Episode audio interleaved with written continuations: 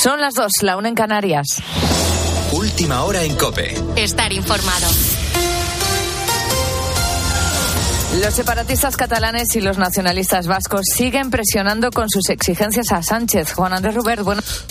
Hola, Bea, ¿qué tal? Muy buenas noches. Terminamos un mes de agosto que ha sido muy intenso en lo político, quien nos lo hubiera dicho hace unos meses. Y ya te adelanto que septiembre no va a ser menos intenso porque va a llegar la investidura de Alberto Núñez Feijóo, el debate de investidura y sobre todo muchas negociaciones. Negociaciones también por la futura investidura de Pedro Sánchez cuando fracase la del candidato del PP. Y como bien has dicho, Bea, los independentistas catalanes y los nacionalistas vascos están redoblando sus exigencias. La vicepresidenta gobierno en funciones, Yolanda Díaz, ha recogido el guante del Lendakari Íñigo Urcuyu del PNV y ha valorado su propuesta de avanzar hacia un Estado plurinacional que esta tiene que ser la legislatura de un nuevo acuerdo territorial. España tiene que avanzar eh, en dos carreteras, ¿no? La agenda de lo social, una España mejor, con más derechos, con más derechos económicos, con más derechos sociales, con más derechos feministas, pero también un nuevo acuerdo territorial que tenga que ver con la España plurinacional, con un país diverso, con un país que es mejor. Esto es lo que dice ahora mismo el gobierno en funciones en boca de su vicepresidenta Yolanda Díaz, mientras en Génova asumen que la candidatura de Feijó es prácticamente imposible y por eso no piensan a corto plazo, ya ponen el foco a lo que pueda pasar de cara a los próximos meses. Detalles, Maribel Sánchez. Es la sombra que pesa sobre la agenda de negociaciones para llevar a Feijó a la Moncloa y él es el primero que lo reconoce, pero sin amargura, nos dicen en la dirección del PP porque la repercusión de lo que oigan y vean los españoles durante este mes tendrá su traducción directa en la próxima cita con las urnas. Auguran que será más pronto que tarde, porque aunque Sánchez saliera vencedor en la siguiente investidura de octubre o noviembre, nunca podría acabar la legislatura con la mochila de los independentistas a cuestas. Es algo que tuvieron claro 11 millones de electores el 23J y en Génova confían ahora en poder obligar a Sánchez a descubrir sus cartas para ampliar esa mayoría que ve a Feijóo como única opción posible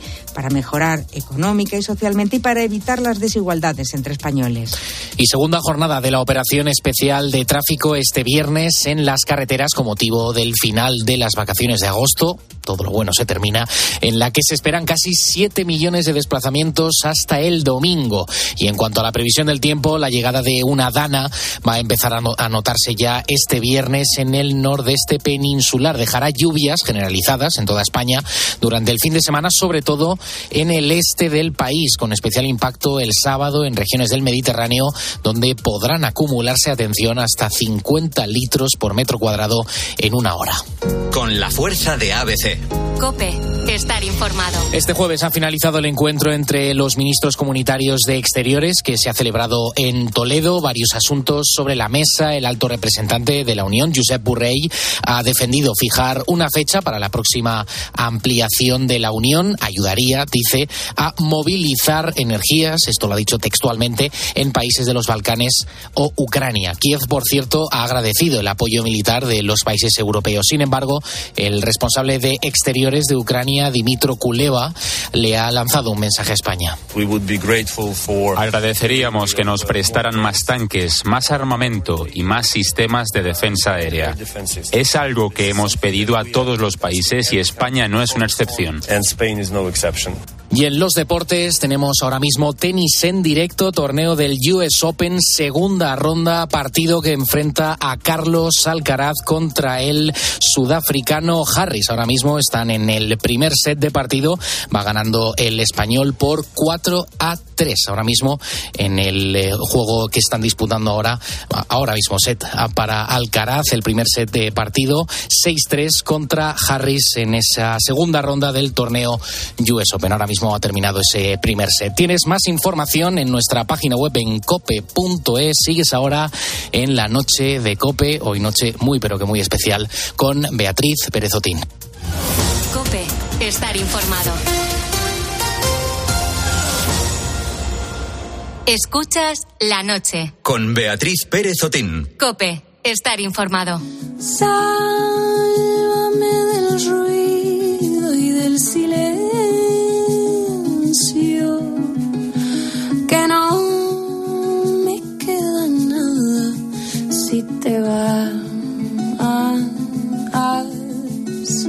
Yo sé que estar conmigo nunca es fácil,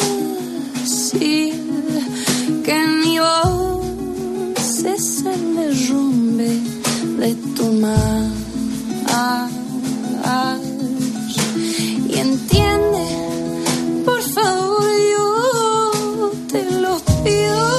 Se despidieron y en el adiós ya estaba la bienvenida.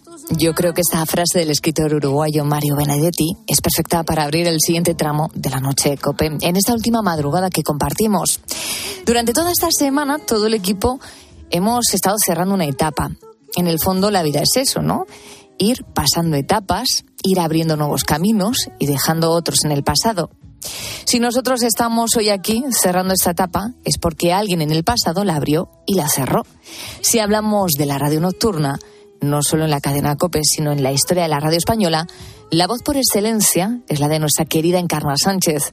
Ella, sin lugar a dudas, fue pionera. Y lo hizo poniendo al oyente en el centro, como nadie lo ha hecho, utilizando este medio para su servicio y, sobre todo, defendiéndole. Siempre he pensado, señora, que la gente que conoce una injusticia en la sociedad en la que participa o en la gran sociedad del mundo y que calla, es que de alguna manera, señora, acepta y es cómplice cómplice de esas injusticias. Yo creo que los medios de comunicación, sobre todo, que están para servir a una sociedad, están también para hacer justicia y defender la libertad del hombre. Sin necesidad de arengas, sin necesidad de grandilocuencias, ni de discursos ni sermones políticos, porque ese no es nuestro camino, señora. De una forma callada, de una forma sencilla, pero constante y tenaz, hay que ir luchando por esos españoles que están privados de libertad en diversas dictaduras de un color o de otro. Ese también es un compromiso que hay que contraer, señora, para quien piensa que un micrófono es algo más que una manera de ganarse la vida, una manera de hacer cuatro horas de trabajo, ganar un sueldo y decir que está haciendo algo importante porque habla por la radio. Un medio de comunicación, señora, está también para defender lo justo y para ir enseñando a un pueblo el camino de la defensa de los derechos de ese pueblo y de otros hombres que, habiendo nacido en ese pueblo, no pueden gozar de libertad. Un medio de comunicación está para defender lo justo. Después del triste fallecimiento de Encarna, la responsable de las madrugadas en la cadena COPE fue María José Boch. La tarea no era nada sencilla, pero ella supo atrapar con su propio estilo al oyente con el corazón. Esto supuso la radio nocturna para ella. La radio de noche para mí es fundamentalmente el espectáculo de las emociones. Es la radio sin guion, donde cualquier cosa eh, puede suceder en cualquier momento del tramo del programa. Y otra de las voces que hemos escuchado también durante muchos años en la madrugada ha sido la de Enrique Campo. Enrique es el actual jefe de programación, pero durante 10 años estuvo al frente de A Cielo Abierto. Así que, como te imaginarás, tiene mucho oficio en esto de vivir la noche y dormir de día. Y eso mismo lo trasladó a la radio que hizo. Pues mira, la radio de noche para mí es, y lo dije desde el primer momento que tuve la oportunidad de hacer radio de madrugada, es y debe ser igual que la del día. Me refiero, igual en cuanto a calidad, igual en cuanto a respeto, igual en cuanto a contenidos, es decir, no bajar el nivel por el hecho de pensar, bueno, aquí hay menos gente escuchando porque la mayor parte están durmiendo. No, la misma calidad, el mismo contenido. En cuanto al tono y el ritmo, ahí ya cada cual elige su, su formato. Sí que es verdad que es una radio mucho más cercana. De noche se escuchan hasta las comas. Se escucha absolutamente todo. El oyente notas que te escucha con una atención eh, muy especial, muy especial.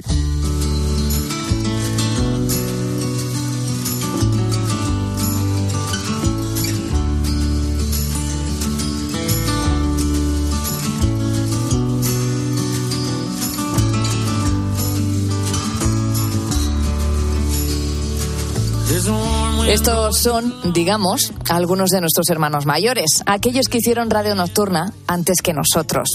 Ahora vamos a hacer un viaje en el tiempo. Cerramos esta noche cinco temporadas, como te decía al principio del programa. El 5 de marzo de 2019 arrancaba la noche de Cope en esta nueva etapa y sonaba de esta manera. Es la 1 y 34 minutos de la mañana, madrugada de lunes a martes. Eh, madre mía, me voy a tener que acostumbrar yo a decir estas cosas y a saber en qué día vivo. Es martes 5 de marzo. Gracias por continuar con nosotros. Para todo en la vida siempre hay una primera vez. Para llorar. Pero también para reír. Ay, me muero de amor. Ay, esa risa, ¿verdad? Hoy para nosotros, para mí, es nuestra primera noche a tu lado. Estamos felices por ello y esperamos conquistarte noche a noche. Dando las gracias a quienes la han hecho grande, a quien ha hecho grande esta comunidad de nocturnos, de búhos inteligentes, de orejas puntiagudas, de ojos abiertos. Gracias a todos, eh, a todo ese trabajo que ha hecho en los últimos años Adolfo Arjona y en los últimos meses Pedro González. Y gracias a esta casa que nos permite no dejarte dormir a partir de ahora cada noche. Y eso es lo que hemos intentado en estos años, no dejar de dormir, acompañarte, ser familia.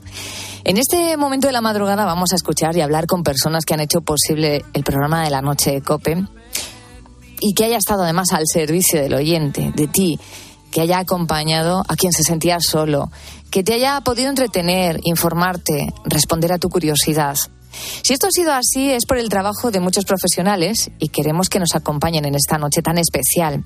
Quiero empezar con las primeras personas que se incorporaron al equipo de la noche y que dejaron huella en él. La primera de las voces seguro que te suena, porque aunque ya no está la noche de cope, sigue muy presente las madrugadas. Te hablo de Gonzalo Zavalla. Él empezó su carrera profesional en esta casa en 2019 y le has escuchado en los boletines informativos de la noche. Este es el mensaje que nos ha dejado y en él nos cuenta qué supuso esta etapa para él. Para mí la noche de Cope fue una etapa muy bonita de mi vida. Pasé de ser becario a profesional en ese equipo y además supuso un montón de cosas nuevas. El conocer la ciudad de noche, el conocer este país de madrugada, eh, conocer nuevos amigos, realizar un programa que nunca había visto la luz mm, por parte de un grupo de personas que se juntaba, cada uno de su padre y de su madre, desde un sitio diferente, se juntaban todos para hacer ese programa. En mi caso yo venía de informativos. Y como digo, fue una etapa maravillosa. Aprendí muchísimas cosas hicimos muchísimas entrevistas, hicimos muchísimos contenidos divertidos y, todavía a día de hoy recuerdo la historia y el nombre de muchos de los oyentes que escribían y que todavía escriben a ese programa. Así que si algo puedo decirles es que continúen pegados a la radio, que continúen pegados a la radio de madrugada, que siempre va a estar ahí y que le den el mismo cariño que nos dieron a nosotros al siguiente equipo que venga, que seguro que se lo merece. Qué bonito mensaje, ¿verdad? El de Gonzalo Zavalla. Bueno, la siguiente voz que vas a escuchar también es muy especial. Él fue el encargado de atenderos en el arranque de esta etapa y lo hizo de manera brillante, con mucho cariño, pero también estuvo dirigiendo el programa durante el verano. Seguro que le reconoces en cuanto le escuches. Hola, vos. Qué recuerdos, decir la frase ya de, de entrada. Soy Miguel Palazón, estuve dos temporadas eh, con vosotros en la Noche de Cope. Tengo muchos recuerdos de aquella etapa. Eh, el sacrificio de vivir al revés del mundo, de entrar a trabajar cuando todo el mundo estaba saliendo de trabajar y viceversa, salir cuando todo el mundo entraba. Es una etapa muy sacrificada, en la que se hace eh, una especial, hay un especial compañerismo con, con, con, el equipo con el que trabajas, con los compañeros y sobre todo hay una conexión muy especial con vosotros, con los oyentes. De hecho, algunos, con algunos mantengo, mantengo cierto contacto eh, tiempo después y la verdad es que es uno de los tesoros que me llevo de aquella etapa en, en COPE. Un abrazo fuerte eh, y, y, nada, eh, lo mejor para todos. Estas son algunas de las voces que han pasado por el programa, pero por suerte no son las únicas. Y digo por suerte porque este oficio me ha permitido trabajar con uno de los profesionales más importantes de esta casa y de la radio en nuestro país. Antes hemos escuchado a Encarna Sánchez y su productor fue Pedro Pérez. Trabajó con ella hasta sus últimos días y también ha cerrado su etapa profesional en este programa, en la noche de Cope.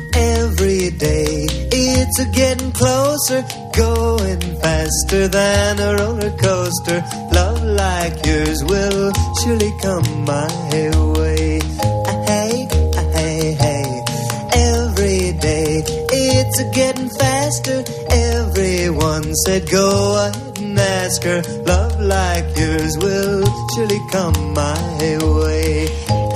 Son las 2 y 14 minutos, es la 1 y 14 minutos si estás en las Islas Canarias. ¿Qué te pasa, Carlos? No, a mí nada. No puedo, no puedo, no puedo. Son geniales nuestros boitos. Son... Qué mensajes tan hermosos nos estáis dejando. Muchas gracias. Eh, cuéntanos. Eh, nada, pues es que, es que, no te puedo ni mirar, yo te estoy contando la cantidad de audios que nos están llegando, estoy desbordado. Esta madrugada eh, no hemos hecho pregunta de oyentes eh, al uso, sino que hemos convertido este espacio en un libro de firmas radiofónico.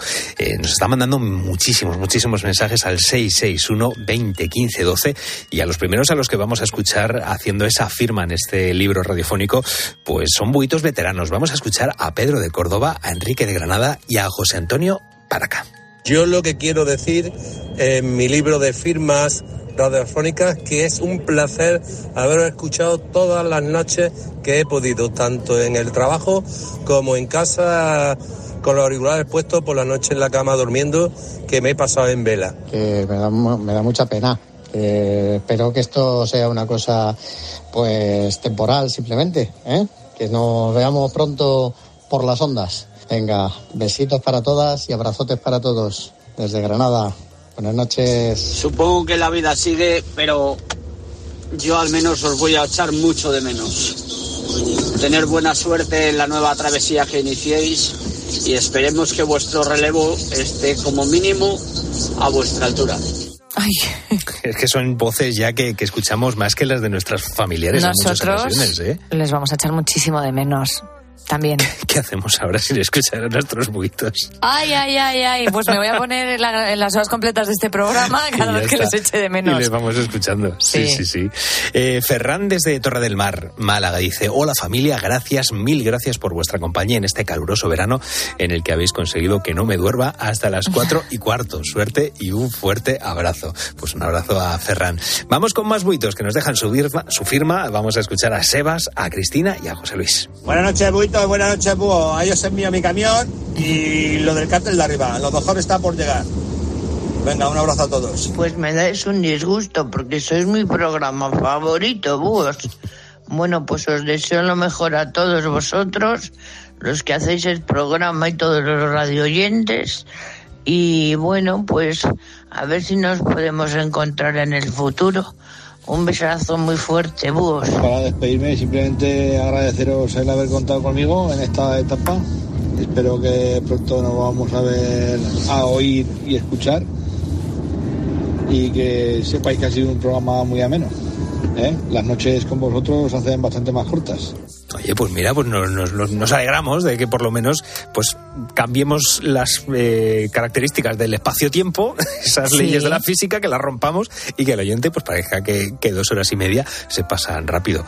Pues, si eso es maravilloso. Eso, eso que nos llevamos nosotros. Que mm, iba a decir que nos, a nosotros no nos van a escuchar, aunque nos van a tener sí. en la cadena COPE. Vamos a, este, a, estar en otras ubicaciones. Por aquí tendremos, andamos, por aquí andamos. Tendremos nuevas eh, coordenadas pero entre ellos pueden seguirse escuchando.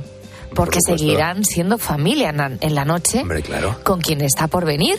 Que os lo vamos a desvelar hoy antes de las 3. En un momentito, en un momentito. Eh, Nacho Cortadi, a mí este, este mensaje, déjame a mí el paquete de clines, Beatriz, porque te la marinera. Ay, madre, yo ya estoy, ¿eh? Nacho estoy. Cortadi dice: Mi madre me acompañaba todas las noches de trabajo con una llamada al móvil que duraba horas y horas, madre y amiga. Hace cinco años falleció y me quedó un vacío de tristeza y silencio durante todas mis jornadas de trabajo que de alguna forma tenía que rellenar. Y un día os encontré. Dice, habéis cubierto esas noches vacías sin la voz de mi madre. No solo quería daros las gracias, yo, que sé que mi madre desde el cielo os da también las gracias por hacerme esa compañía que ella ya no me puede dar. Pues, pues ya está, pues es que es emoción pura lo que vamos a vivir esta noche y estamos los que estamos aquí en el, en el estudio, que además hoy nos acompaña nuestra querida colaboradora Gaudia, que, que se ha colado, que se ha venido a hacer el último programa con nosotros, pues oye, pues estamos aquí con poco, poco paquete de clines, creo que me he traído yo hoy. Bueno, eh, en un momentito vamos a seguir escuchando a más, a más buitos. No sé si te ríes de alegría o, o sea, de, ¿te hace gracia o, o es que estás emocionada, Beatriz? Ay, que tengo que seguir haciendo un programa de sí, radio. claro, ponte tú ahora, ponte tú ahora a hablar con Pedro Pérez, ¿sabes tú? Esto va a ser bueno.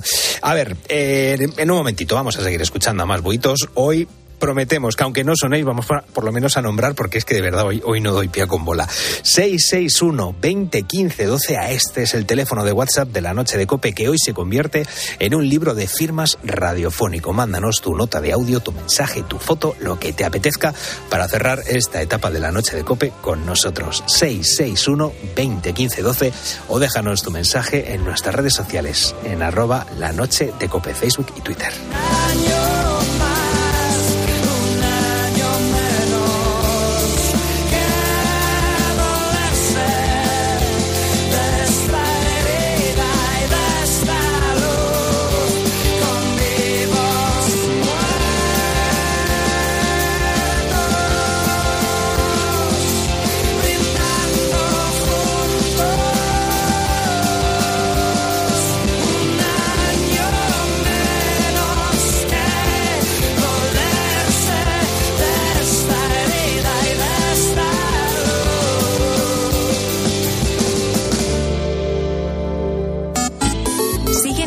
Twitter en arroba cope y en facebook.com barra cope.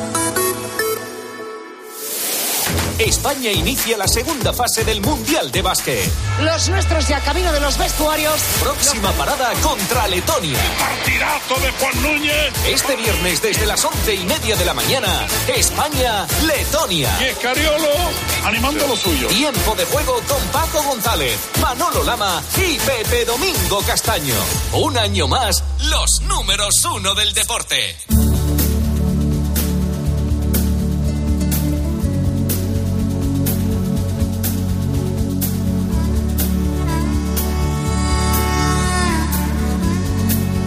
Noche. Beatriz Pérez Otín. Cope, estar informado. La carretera.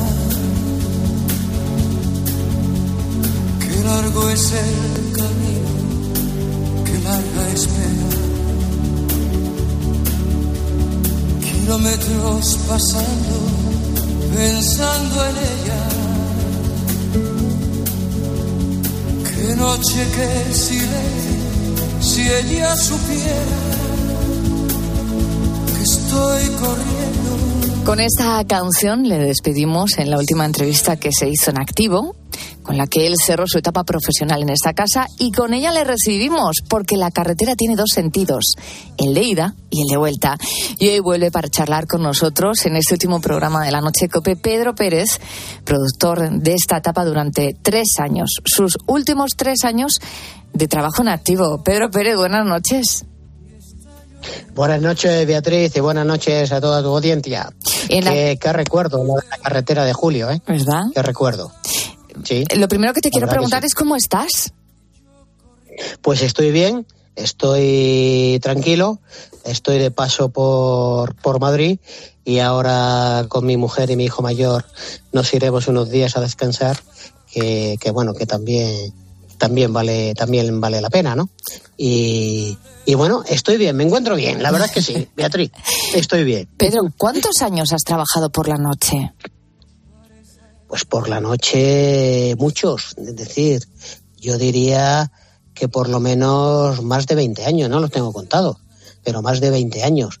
Y contigo en concreto tres, y lo has dicho bien, las tres últimas temporadas mías en COPE, yo me jubilé de COPE eh, siendo tu productor de programa y a mucha honra, ¿no? Muy orgulloso de haber podido compartir esos tres años o esas tres temporadas con una gran profesional como eres tú. Muchas gracias. Ha sido productor de Encarna Sánchez, de Enrique Campo, de Arjona, de, Carlos Moreno el Pulpo, con el que vamos a hablar en unos minutos.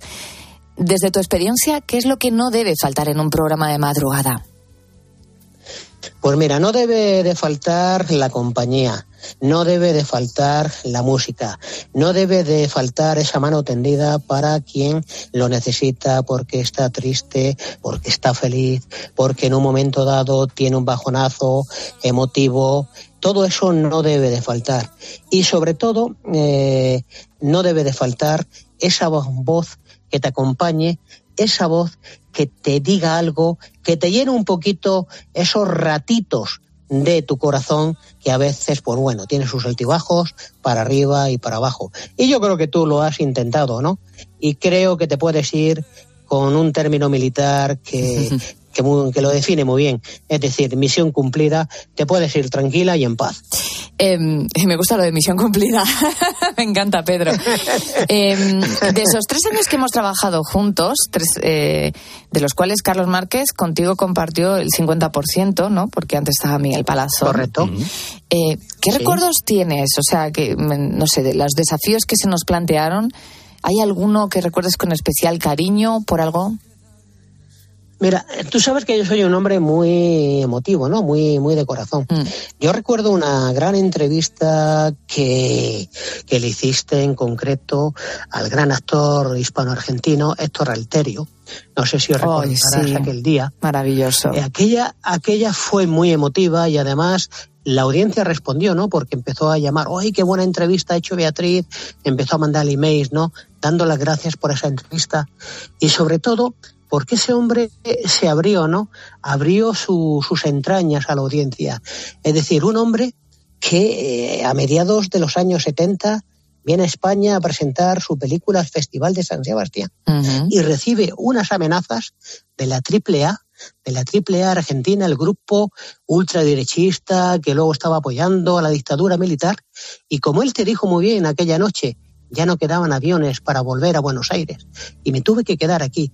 Y el hombre, como contaba eso, que se tuvo que quedar en España, pero que también contaba cómo este país le abrió las puertas, cómo este país que empezó a vivir en una pensión, luego en casa de los amigos, le dio papeles. Recordaba muy bien la película de Cría Cuervos de Carlos Saura, en la que él no hablaba y tuvo que hacer de huerto en un militar y tuvieron que parar el rodaje porque los párpados se le movían. Y entonces dice, a un muerto no se le pueden mover los Nada, párpados. nada. Y el, y el hombre, aquella entrevista la recuerdo con mucho cariño. Además, Sí. tú estuviste ahí de una manera profesional muy buena y lograste, lograste eso que es la radio también, emocionar. Yo recuerdo aquella entrevista muy entrañable, ¿no? También recuerdo otra con Paloma San Basilio, que ella se iba de vacaciones a ver a su hija a Los Ángeles y andaba ansiosa de disfrutar a sus nietos, ¿no? Y tenía ese reencuentro, ¿no? Con su hija, con su familia. Bueno, aquellas fueron entrevistas muy entrañables. Bueno, y quizás dice, dice un reportaje. Sí, no, que dice Carlos, ¿qué memoria tiene? ¿Qué memoria tiene el poli? Hola, Pedro, buenas noches, ¿qué tal estás? Hola, Carlos, buenas Tremendo. noches. Un placer saludarte. Igualmente, querido. Eh, estabas, estabas hablando de otra, de otra entrevista importante. De un reportaje. Eso, de otro reportaje. Bueno, pues yo recuerdo un reportaje, hay un tema que, que bueno, que, que apenas se, se habla porque es muy triste, pero yo recuerdo que hiciste un reportaje muy bueno sobre el suicidio, ¿no? Entonces recuerdo a esa madre que meses antes se le había suicidado a su hijo y entonces esa madre tenía la capacidad de expresar quizás lo que no había sido eh, capaz de comunicar a su hijo, de entender a su hijo lo que le pasaba a su hijo y quería contarlo a través de la radio. ¿no? Para evitar decía, que se repitiera esa tragedia. Claro, claro. Entonces llevaba su duelo, llevaba su dolor interno, pero decía, cualquier padre, cualquier madre, cualquier familiar que vea a un chico joven que no habla, que no se comunica, que se encierra en su cuarto, dice, ahí saltan las alarmas. Yo no supe ver lo que le pasaba a mi hijo y quiero que esta experiencia que estoy contando esta noche sirva a modo de alerta para esas familias que pueden estar pasando lo mismo. Aquello también fue muy entrañable, fue muy emotivo. Y es un tema del que no se habla, ¿no? Pero yo que creo hablar. que también la radio necesita hablar de temas así, aunque sean duros y duelan. y darle visibilidad. Y hay una cosa que no hemos hablado, Pedro, es que por primera vez hicimos radio, como no la habíamos hecho nunca. El 14 de marzo se decreta, bueno, pues ya sabes lo que pasó, el estado de alarma, estamos en plena Sí. pandemia, los profesionales de la cadena COPE nos tenemos que ir a casa, eh, nos dan un aparatito que es un alio y empezamos a hacer radio desde casa, a trabajar a distancia a los compañeros, a entendernos. En aquellos años, bueno, digo años porque se nos hicieron largos, en aquellos meses, Sí, sí, sí, claro, Em, aquello fue duro y largo. en la noche de COPE intentamos unir familias, dar sorpresas, cruzábamos llamadas. No sé si recuerdas esa época. Era difícil, pero intentábamos de alguna manera ser ese hilo conductor entre las familias que no se veían, no se besaban, no se tocaban incluso, en muchos casos, viviendo bajo el mismo techo. Qué época. Está claro. Sí, y además aquella época fue una época muy durita para todos los españoles, ¿no? Y para toda y para todos los oyentes. Además intentamos, como tú muy bien has dicho, abrir ese túnel, ¿no? De comunicación de esas familias y bueno, intentábamos pues no solamente llamadas telefónicas, email, mensajes, ¿no? Nos escribieron hasta cartas postales. Sí, claro, indiscutiblemente. Y además eh, también con gente del exterior, con gente de fuera, ¿no? Que mandaban email y que mandaban mensajes, eh, este para fulanito, este para fulanita. Y entonces, sí, muy bien. Aquello fue una época bastante, bastante entrañable, la verdad que sí. Pues Pedro Pérez, eh, muchísimas gracias por los años compartidos. Eh, por suerte, llegué a conocerte, a trabajar contigo y me quedo con tu amistad. Gracias por haber querido estar con nosotros en este último programa de la Noche Cope. Un abrazo para ti y tu familia, que os queremos mucho. Buenas noches. Gracias, Beatriz. Sabes que te tengo querencia uh, personal y además muy buena estima eh, profesional. Y ta, darle un abrazo, un abrazo también fuerte para, para Carlos. Y lo que te he dicho, no lo olvides nunca. Te llevas con la conciencia tranquila y misión cumplida. Carlos, misión cumplida, dice eh, aquí el poli. Hombre, o sea, si lo dice él. Si lo dice el poli es que está cumplidísima, vamos. Bueno, pues poli, para Venga. nada, ¿eh? Para nada. Para nada. Buenas noches. Buenas noches. Y otra cosa, mariposa. Vamos, miremos al futuro. Soy lo que me. Soy un turbo diésel porque sé. Porque sé que lo que a ti te falta me. El productor o la productora de la radio tiene una misión fundamental, conseguir que las ideas que tenemos en las reuniones de contenidos se conviertan en voces, en testimonios que nos cuentan qué está pasando en la vida. Es una de las profesiones más complicadas y más si tenemos en cuenta que este programa se emite de madrugada. Así que el reto es aún mayor. Y nosotros tenemos una productora que, por encima de su profesionalidad, que, que es impecable, está su bondad. Ana Pastor, buenas noches. ¿Qué tal? Eh, mm, creía que ibas a decir, nosotros tenemos algo mayor a la productora que tiene 52 años. Creía que ibas a ir por ahí, Beatriz. bueno, ya lo has dicho tú. Venga, hija.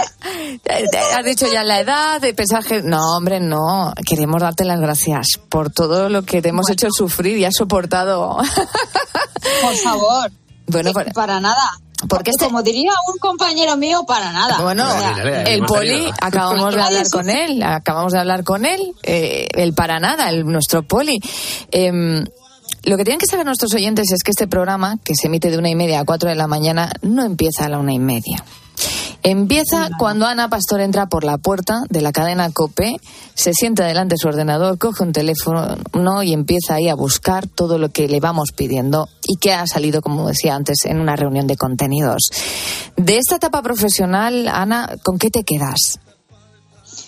Pues eh, a mí lo que más me gusta es haber formado, haber sido una búa.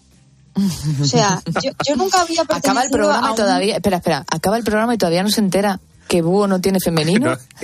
La búho. Bueno, me da igual, es que yo sí. O sea, a mí me da lo mismo. Estamos yo- hablando con la productora, puede decir lo que Bueno, quiera, la productora que diga lo que le da la gana, sí, sí. Vamos a ver, si yo estoy hablando de mí, yo soy una búa. O sea, Venga, entonces, vale. Yo, mm, mm, pertenecer a ese grupo, yo nunca había pertenecido a un grupo así de esta manera.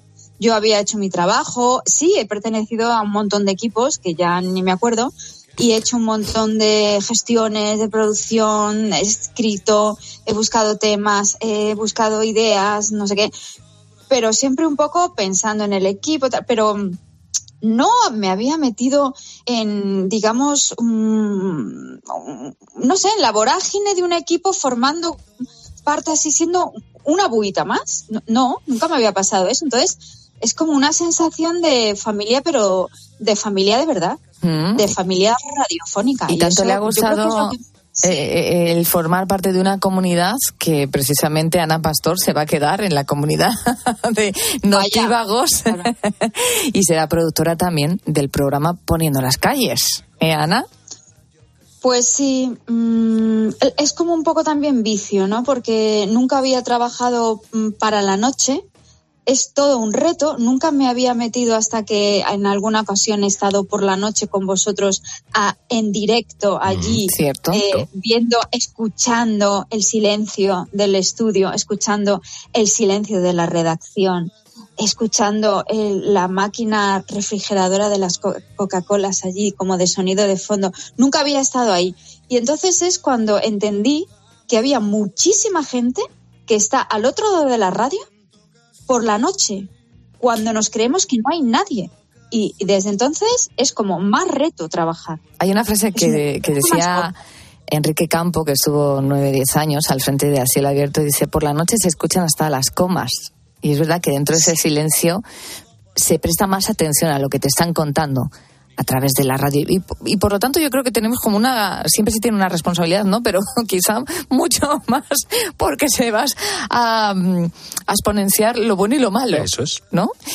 Em, ¿Con qué te quedas? No, a, a mí, a Ana? mí me gusta, o sea, a, a mí me gusta mucho la idea de, del silencio de la noche. Siempre cuando me acuesto cada noche y sé que vosotros estáis en plena vorágine, eh, siempre tengo un, un recuerdo para vosotros. Siempre, desde el primer programa que yo preparé con vosotros, sabiendo que cuando yo estaba apagando la luz de mi mesilla, vosotros estabais mm, activados al máximo, siempre he tenido el último recuerdo para vosotros, pensando, ¿cómo estarán? Tal, yo estoy durmiendo a punto de dormirme como una lirona y ellos están en, trabajando, vamos, con el horario totalmente cambiado. Entonces, eso para mí ya es un mérito el trabajar, digamos, al revés de lo que creemos que, que es el mundo, sino en el otro horario. Mm. Como todos Para nuestros buitos, como todos nuestros buitos que Para- vienen al revés.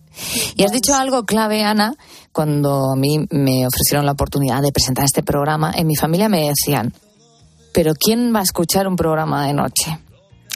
Y yo dije, es que por la noche la vida sigue y hay más vida de la que pensáis.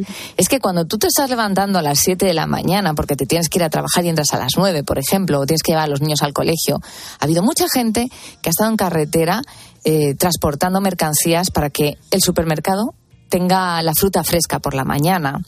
Ha habido gente que ha estado limpiando las calles para que cuando tú vas a coger un autobús, pues tu calle esté limpia.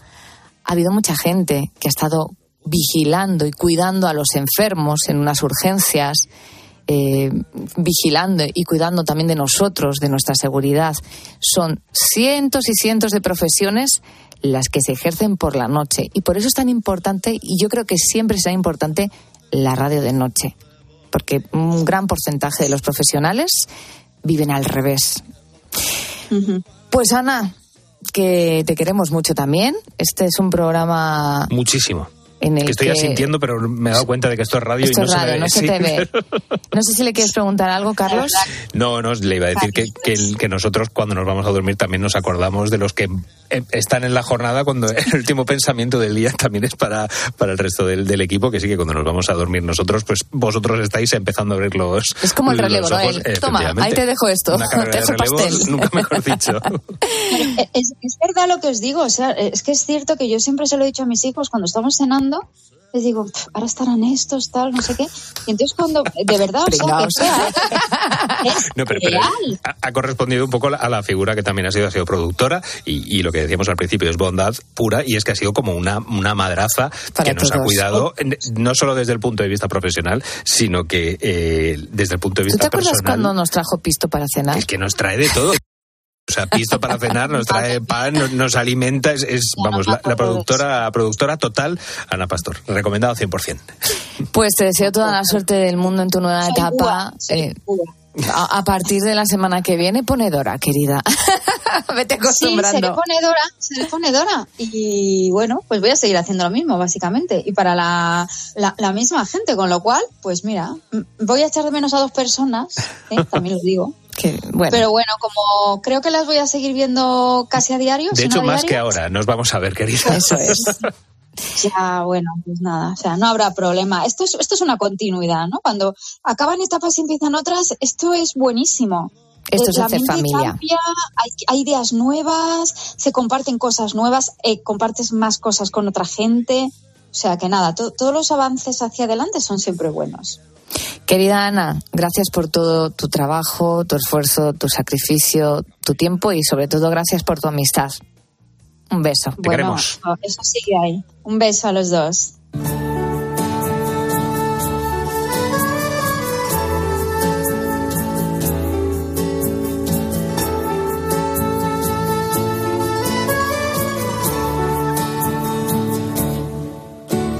Y no, no son las 4 de la madrugada, las 3 en Canarias. Eh, seguro que has pegado un bote, estés donde estés, escuchando esta sintonía, que es la sintonía de Poniendo las calles.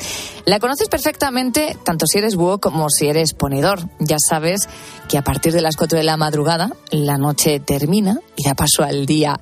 El encargado de acompañarte desde ese momento es Carlos Moreno el Pulpo. Y a partir del próximo 4 de septiembre será el encargado no solo de despertar a los más madrugadores, sino de acompañar a las personas que trasnochan, que trabajan de madrugada, también a los búhos. A partir de la semana que viene, Carlos Moreno el Pulpo y todo su equipo poniendo las calles estarán contigo desde la una y media y hasta las seis. Carlos, amigo Pulpo, buenas noches, ¿cómo estás? Hola Bea, ¿qué tal? Pues ya me darás tú un poco el truco porque esto es para valientes ya. eh, Desde la una y media de la mañana eh, empezar a hacer radio en directo, eh, me tienes tú que contar realmente cómo hay que manejar todo eso. Bueno, truco, truco, truco, yo hago hasta las cuatro, lo, lo de las cuatro horas y media, no lo sé. Ahí tienes tú mucha carretera y tienes mucho callo, creo que pocos consejos te puedo dar. Pero sí me gustaría preguntarte, como compañera, como amiga, y mm, ¿cómo vas a afrontar esta nueva etapa? Porque claro, eh, resulta muy atractiva, pero madre mía, hay que atarse el cinturón que vienen curvas, ¿no? Sí, es mucho tiempo. Sé que es mucho tiempo. Sé que, que si ya la vida es compleja, es que es complicada hacer radio de, de 4 a 6 de la mañana, pues me ha cambiado la vida, me ha cambiado mis ciclos de todo, eh, me ha afectado a mí y a mi familia y a, y a mis negocios y a mis cosas. Pues imagínate lo que puede llegar a ser de una y media a 6 de la mañana. Pero me preguntas, vea, que cómo lo afronto. Lo afronto con mucha ilusión y con mucho agradecimiento. Primero, porque tú has hecho un trabajo excelente. Eh, eh, la madrugada en COPE a nivel global está funcionando muy bien. La empresa lo sabe, la audiencia que tenemos ahí está y nos lo agradecen. Y lo mejor de todo es que em, somos conscientes que tenemos que seguir haciendo programas que acompañen a la gente y eso mm, lo que te obliga es a tener una cierta responsabilidad. Y eso es lo que yo voy a hacer. A partir de la una y media de la mañana, eh, seguir organizando mi vida en torno a un programa de radio y es lo que queda. Pero lo hago con tanta ilusión que de verdad que mm, el cierto vértigo que en ciertos momentos puedo llegar a tener eh, se me pasa porque tengo hasta ansia por comenzar. Bueno, tienes oficio y el próximo lunes ya te podrán escuchar porque ya vuelves de vacaciones. Cuéntanos qué se van a encontrar los búhos a partir de la semana que viene. Bueno, hay que decir que Adolfo Arjona va a seguir con su programa a la madrugada del domingo al lunes. Es verdad. Eh, Adolfo Arjona estará hasta las 4 de la mañana. El lunes poniendo a las calles comenzará como siempre a las cua- desde las 4 y hasta las 6. Y ya será la madrugada del lunes al martes cuando a la una y media después del partidazo comencemos este poniendo las calles que yo he subtitulado mm, poniendo las calles XXL porque son, claro, son cuatro horas de radio en directo. Pero fíjate, vea, nos conocemos hace un montón de años. La jungla en cadena Cier eran seis horas de radio. Comenzaba a las Sí. seis de la mañana y finalizaba a las seis, a las doce del mediodía.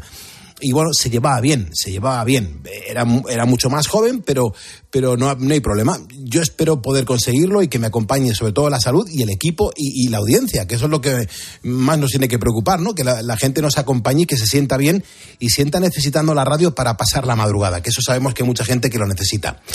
Me preguntabas que qué va a tener el programa, con quién voy a contar. Oye, pues yo me voy a quedar con mucha gente de tu equipo, vea, porque tú, y te lo he dicho un montón de veces, yo soy muy fan tuyo desde hace muchos años, admiro también mucho a, a Carlos Márquez y, y tú tienes unos colaboradores maravillosos, pues yo me voy a quedar con muchos de ellos, primero porque les apetece y segundo porque la gente válida que está con nosotros y en la radio, no hay que desprenderse de ellos. Eso es, o sea que hay voces que seguirán escuchando. ¿Se pueden adelantar o no? Eh, lo dejamos ahí un poco en incógnita. Bueno, desde luego me quedo con, con Macu. Macu creo que me va a aportar muchísimas ¿La cosas psicóloga? buenas. ¿Nuestra La psicóloga? psicóloga, por supuesto que sí. Tienes gente muy brillante con la tecnología, con eh, los trucos del orden de la limpieza y Juan las Diego casas. Polo, Begoña Pérez, la ordenatriz. Claro, el tema de viajes voy a contar con Pedro Madera. Eh, quiero hacer una sección súper bonita de leyendas y misterios con José Talavera. Bueno, va, va a haber un montón de cosas nuevas. Eh, voy a continuar con Mar Gómez, con Motorman, con Darío Fernández Delgado, que va a ser una gran consulta médica donde vamos a, bueno, pues a contar y ayudar a un montón de oyentes eh, que nos estén escuchando y que, oye, les puede venir muy bien la información que se les vaya a dar. Queremos seguir eh, manteniendo el contacto y eso es lo que voy a defender a capa y espada, que es contacto con la audiencia. Tiene que ser un programa bidireccional. Y vivo. Igual, hombre, Mm. eh, lo que sale del estudio hacia afuera también tiene que volver lo que la gente piensa y siente y eso van a estar los teléfonos abiertos, las redes sociales para que aquí se escuche a todo el mundo. Y eso y mucha y muy buena música. Eh, Eso es lo que yo voy a aportar a partir del próximo martes desde la una y media de la mañana pero será desde el lunes eh, a las cuatro. de- Ya me, ya me he hecho un lío con el nuevo horario. Eh, el lunes a partir de la una y media y el Sí. martes a partir de las. No, el lunes No. a partir de las cuatro. Y el martes a partir, de, la a y partir de la una y media, Eso correcto. es, y también estarás en la madrugada de los sábados. ¿eh? Correcto, correcto. Bueno, la noche es dura, bien lo sabemos tú y yo, Hombre. Pulpo. Eh, te quiero preguntar precisamente por esas personas que de madrugada están despiertas. Antes escuchábamos a Encarnar Sánchez diciendo que la radio está al servicio del oyente para denunciar las injusticias, para ayudarle a limar esas desigualdades. Sin los oyentes no somos nada. O sea, yo creo que mm, si algo justifica nuestras ojeras, que nos dejemos crecer las ojeras, es precisamente el cariño que recibimos de los oyentes, se llamen búhos o se llamen ponedores porque son los mismos. Y hoy estamos pidiendo a nuestros oyentes que manden su nota de audio en un libro de firmas ficticio radiofónico Qué bonito, y estamos recibiendo unos mensajes maravillosos. qué bonito. Antes de despedirme, que para nosotros va a ser un hasta luego, ¿qué mensaje le quieres dejar tú a los oyentes de la madrugada? Los oyentes de la madrugada mm, pueden ser los más sacrificados, eh, son los que más admiro. Llevo muchos años en la radio, pero son los que más admiro porque me he dado cuenta que viven al revés, y esto es algo muy duro. Son los que más trabajan y menos cobran. Son la gente que está solita, la gente que tiene ciertos problemas y no pueden llegar a conciliar el sueño. Pero lo bueno es que se acercan aquí, se acercan a este medio, se acercan a la radio para no sentirse solos. Hay, gente que a través de la radio me consta que eh, acercan la mano al altavoz para, para decir yo estoy ahí contigo. Y a esos son a los que nunca os vamos a dejar, a vosotros, a los ponedores, a los búhos, a la gente que está al otro lado de la radio, para que nadie jamás se pueda llegar a sentir solo. Querido Carlos, te deseo todo el éxito del mundo, lo mereces y mucha fuerza para lo que viene por delante. Nos seguiremos viendo y nos seguiremos escuchando, porque seguimos siendo compañeros y amigos. Cuídate mucho, buenas noches. Gracias, Beatriz Pérez Otín. Un beso muy fuerte y un abrazo a Carlos Márquez. Muchas gracias. Yolanda, Yolanda, Yolanda, de donde nace el dulce, tierra queretana, con su poncho rojo y gafas de pasta, ratón silvestre y flor de espinas, tú tan santa y ombribón, Yolanda.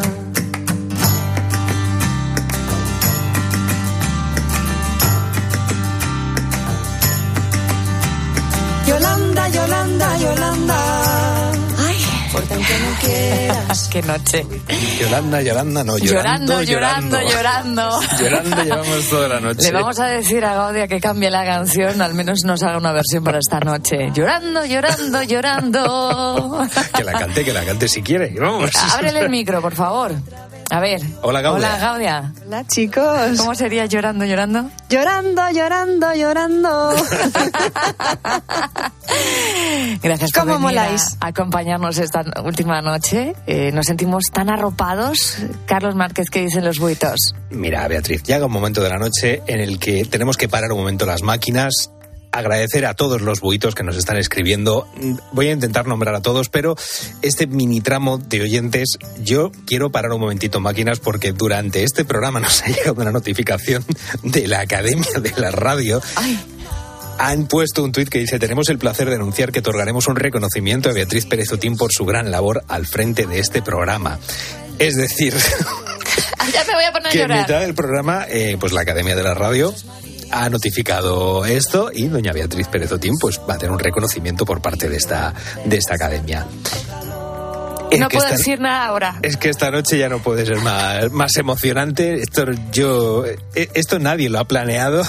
y esto está saliendo como está saliendo. Y esto, como dicen, es una frase hecha, pero es la magia de la radio. Y la magia de la radio tiene esas cosas que son imprevisibles, como que, por ejemplo, tú estás haciendo un programa de despedida y llega a la Academia de la Radio y dice, toma, Beatriz, ala, ahí lo llevas. Querida, querida, enhorabuena. Felicidades. Gracias. Y más que merecido. Más que merecido por, bueno, pues, pues por lo que se han visto en estos cinco años y lo que se seguirán viendo, ¿eh? que esto no se para aquí. Aquí se para la noche de cope con Beatriz Pérez Otín, pero ya lo estamos Ya escuchando. diremos nuestros destinos. Eh, efectivamente, en un ratito. Eso, eso es- es mucho de radio, ¿no? Cebar. Si quieres saber dónde van a ir Beatriz Pérez Otín y Carlos Márquez, quédate hasta las tres y cuarto en la ¿Qué narices? Cope. Hasta las cuatro. Bueno, pues sí, ah, bueno, sí, vale, hasta las 4. Lo decimos al final. Venga. 661 20 15 12. Vamos a hacer todo lo posible a ver si podemos leer todos los mensajes que nos llegan a este teléfono. Yolanda, Yolanda, Yolanda, fuerte aunque no quiera subirse a montañas. Yolanda, Yolanda, Yolanda, fuerte aunque no quiera subirse a montañas. Fuerte aunque no quiera subirse a montañas. Fuerte aunque no quiera subirse a montañas. Yolanda, Yolanda y yo. Beatriz Pérez Otín. La noche. Cope. Estar informado.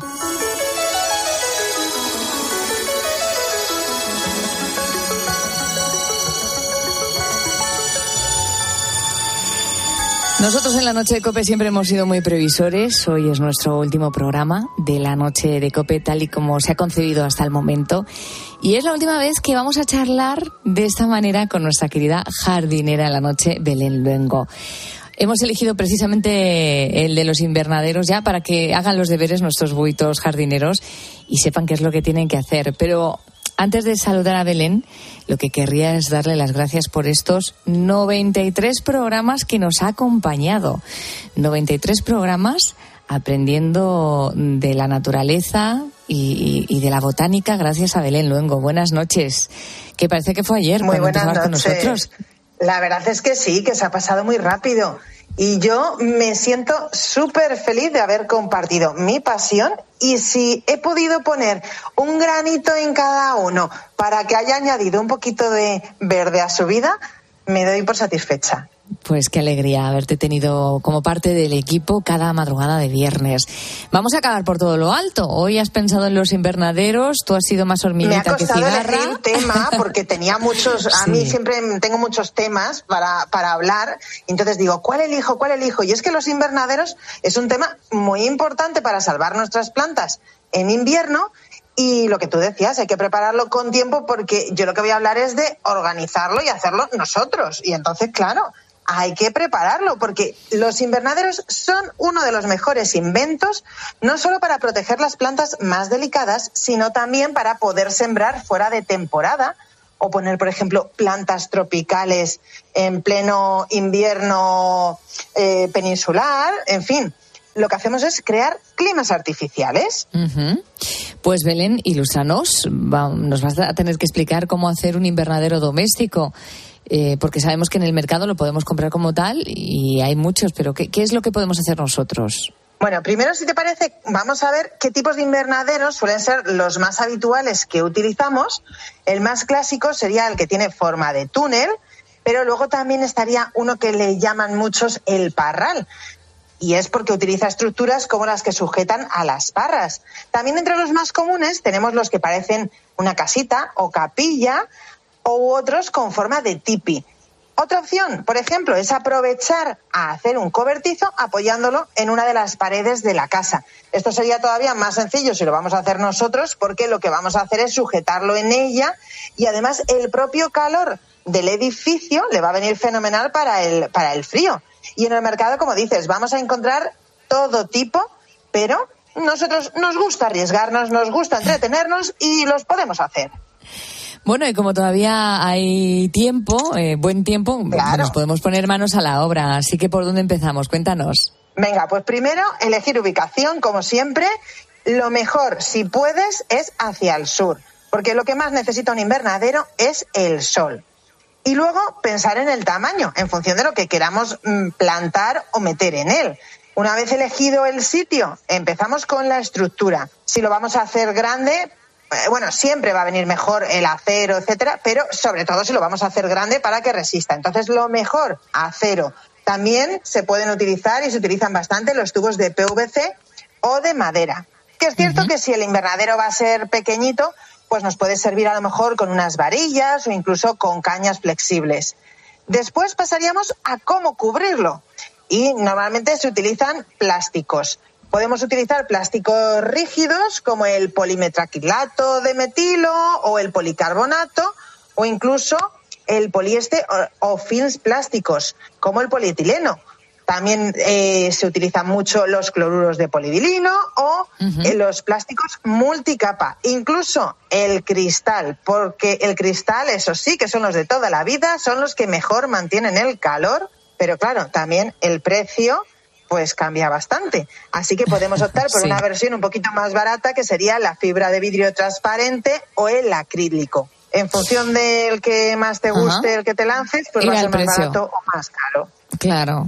Bueno, por lo que cuentas, yo supongo que aunque podemos hacerlos de diferentes tamaños, en general estos se utilizan para bastantes plantas. Pero no sé si nos puedes mm, decir algo más pequeño, porque no todo el mundo tiene espacio, ¿no? Claro, bueno, pues para esos pequeñitos que normalmente los utilizamos, pues para esos cactus a los que no les sientan bien las heladas, o por ejemplo yo los utilizo, los pongo en el balcón para los bonsáis. Bueno, pues por ejemplo, eso, ¿qué podemos hacer? Con cajas de DVD, de esas que ya no utilizamos, pues mira, las cajas esas que son transparentes nos sirven. O envases de plástico de algún producto, de algún envase, pues también. Si tienes una pecera que no usas, pues genial. Y puede ser también súper divertido, que eso yo he visto, porque ya sabes que Internet está plagado de ideas. Bueno, pues yo he visto utilizar paraguas que clavas sobre la tierra, entonces el paraguas, ¿vale? No lo va a cubrir total, totalmente, pero sí que le cubre por encima, de modo que las heladas, que es lo que principalmente daña a la planta, pues sí que la, sí que la protege. Hay mil ideas que puedes utilizar y luego también hay otra opción, si lo que tenemos son bastantes tiestos, que es utilizar una estantería. Entonces tendríamos diferentes baldas, lo pondríamos en altura, en vertical, forramos esa estantería con plástico y listo. Lo importante es dejar que pase la luz y no nos olvidemos también de la ventilación. A ver si lo vamos a cerrar mucho y allí Sí. no se ventila y, y se nos mueren también. Y ya eh, lo que podemos hacer eh, no para poner dentro de casa y esto no es hacerlo sino comprarlo pero a mí me ha encantado este invento que acaban de sacar al mercado o bueno llevan Sí. tiempecito pero yo lo he descubierto hace poco que son los plant cube que les llaman y es una especie de nevera con diferentes pisos que lo que va a hacer es ofrecer luz, humedad y temperatura perfecta para poder tener allí, por ejemplo, hierbas aromáticas y verduras de hoja verde todo el año. Si lo miras en internet, pues se parecen a las neveritas donde se meten las botellas de vino, pues similar, pero están pensadas para las plantas. Pues como bien estás diciendo, yo no lo voy a decir muy alto, porque igual se enfadan mis huevitos, pero ahora tenemos tiempo para ir preparándonos para esa temporada de otoño-invierno. Nos has dado un montón de ideas, podemos tener unas plantas maravillosas también ahora que empezará en unas semanas a bajar las temperaturas. Y sobre todo ya hemos notado el cambio, ¿eh? porque ya los días son más cortos. Belén Luengo, te lo decía al principio, ha sido un auténtico placer tenerte como parte de esa gran familia que hemos hecho la noche en las últimas cuatro temporadas. Cuatro temporadas, cinco años. Eh, aterricé yo en 2019. Eh, este es el último programa de la noche COPE. Eh, está siendo un programa muy emotivo, estamos muy emocionados. Y, y nos cuesta decir eso de hasta luego, porque nos tenemos que despedir de profesionales y gente tan especial como tú. Pero bueno, mientras te vamos a poder seguir en las redes sociales, en tu cuenta de Instagram, Entre el Verde. Belén, lo dicho, gracias por todo, por estos 94 programas o 93, ya he perdido la cuenta, que, que has estado con nosotros. Que tengas Pues ha mucha sido un suerte. auténtico placer y os voy a echar mucho de menos. Así que besitos a todos y bueno, pues en, en internet, como decías, en Instagram, pues seguiré difundiendo ideas e imágenes para que no os olvidéis del mundo de las plantas. Gracias, buenas noches. Buenas noches.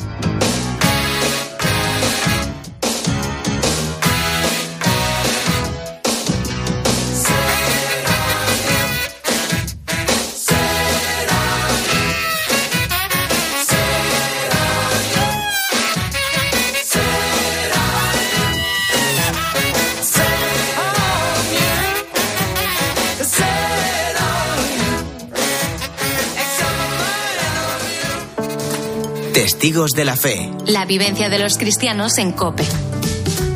Santiago Padilla, presidente de la Hermandad Matriz Rociera de Almonte. Hemos tenido un triduo preparatorio. La noche antes, el 18 por la noche, se hace un rosario, que es una oración muy propia de los rocieros, de los devotos de la Virgen, eh, un rosario público que se hace por las calles de la aldea eh, a la medianoche del 18 y el 19 es el día que se hace esta función que culmina con una procesión eucarística eh, muy significativa en el entorno del santuario.